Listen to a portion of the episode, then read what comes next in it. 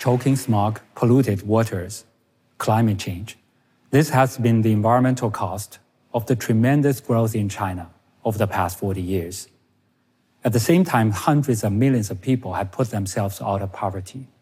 As an environmentalist in China, I have witnessed all of this firsthand. The challenge we're facing is can we clean up as fast and as broadly as the massive development degrading our air, water, and climate? China has 1.4 billion people, a still fast growing economy, and is responsible for the biggest share of the current greenhouse gas emission. China knows its global responsibility and has pledged to be carbon neutral by 2060. It means more than 10 billion metric tons of carbon emission must be stopped or be neutralized. How can we possibly do it? The pressing global climate situation requires each of us not just to do it, but to do it faster. I believe there's a chance for us to succeed, as I know a tool that I've seen work to help reduce the enormous environmental pollution. It is the power of transparency. Pollution information made public using mobile internet and other IT technologies. Then empowers millions of citizens to speed change by holding corporations and government agencies accountable. I personally got involved in the transparency drive for water pollution control. Years ago, beside Lake Tai, the third largest freshwater lake in China. I saw a group of fishermen using long ladles to scoop out the algae bloom. One fisherman said to me, When I was young, on a hot day like this, I would jump into the lake for a bath. But now, he said, the fish are gone and we're paid to scoop out the algae. Pointing to those factories not far from the shoreline, he said the lake would not be clean until they stop dumping. Years of research made me understand how hard it is to check the dumping. With weak enforcement, the cost of violations were often too low, and those who cut corners became more competitive in the market. This region happens to be one of the biggest center of the global supply chain for electronic gadgets and for clothes. But those multinational brands sourcing locally were not very helpful at the beginning. Many would argue, in China, I don't know who are polluting, so I would buy from the cheapest. This gonna add further pressure on those local suppliers to race down to the bottom for their contracts. But I told them I have a map that can help them figure out who is polluting. From 2006, we began to compile corporate monitoring data into a database known now as the Blue Map. We started with only 2,000 records of violations, but through years of promotion of enforcement and transparency, that number have topped 2 million. The missing dots in the global supply chain's environmental management began to be connected when a group of IT and textile brands started comparing their list of suppliers with our list of violators. Let me explain how it works. This is the blue map for the Yangtze River Delta, which covers the Lake Tai region. Each individual factory, and there are tens of thousands of them, is color coded. Blue and green for good, red and yellow for bad, the color codes are derived from the violations on records and the confirmed public reporting. And we have put more than 4 million of such dots on the digital map, all color coded. Still, how can a map make change? This is one of the largest dye house suppliers. It used to have multiple violation records, but insisted if they treat the waste but not their neighbors, they would lose their business. But then five brands started from Gap all told this company it would lose their businesses if it would not treat the waste properly. Realizing that the sourcing code has changed, the company spent millions of dollars to bring more than 12 million metric tons of textile wastewater contaminated by dyes and chemicals up to standards, and then made further investment to cut the volume of wastewater. We did the same thing along with our local partners such as Green Jiangnan. with the electronic industry suppliers that manufactured parts for Apple, Dell, Huawei, and other major brands. Here is one of the largest IT suppliers dredging the local canal to remove the heavy metals dumped in it. Victories like this build upon each other to enable the supply chain management to reach further upstream through the supply chain, from garment factories to the fabric mills to the dye houses to the dyestuff manufacturers. Today, the color code can mean the difference between a company that secures the loan from a major bank like the Postal Bank of China and that does not. The application of the blue map data in green supply chain and green finance have motivated more than 14,000 companies to address their violations or make disclosure.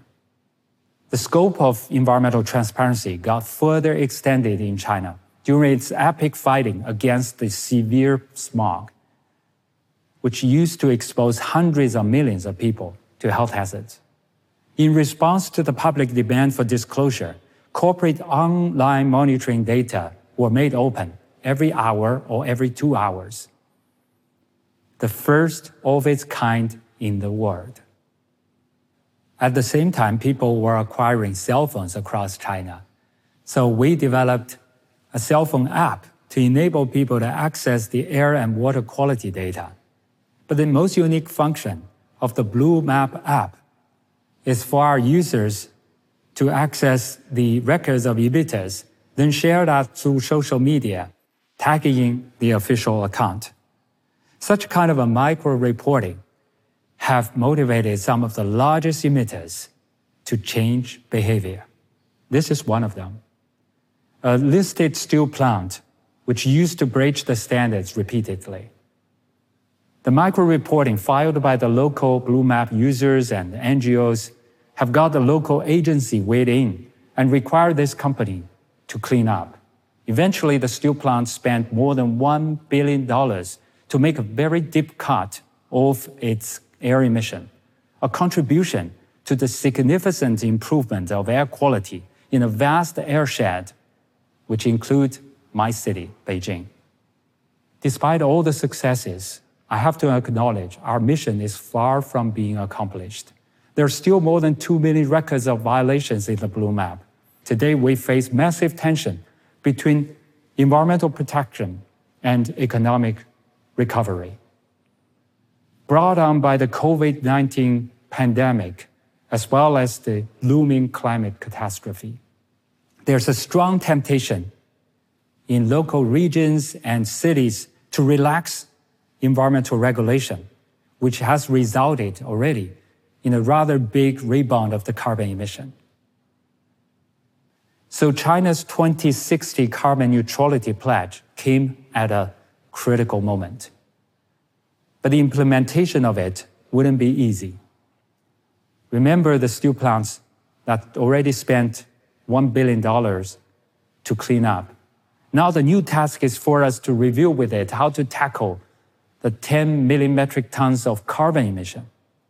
And this is just 0.1% of the carbon emission that we need to stop or neutralize in China. Again, we must tap into the power of transparency. My team and I have launched a blue map for zero carbon, a database that means to bring China's long-term national commitment down to where the 10 billion tons of carbon are actually emitted.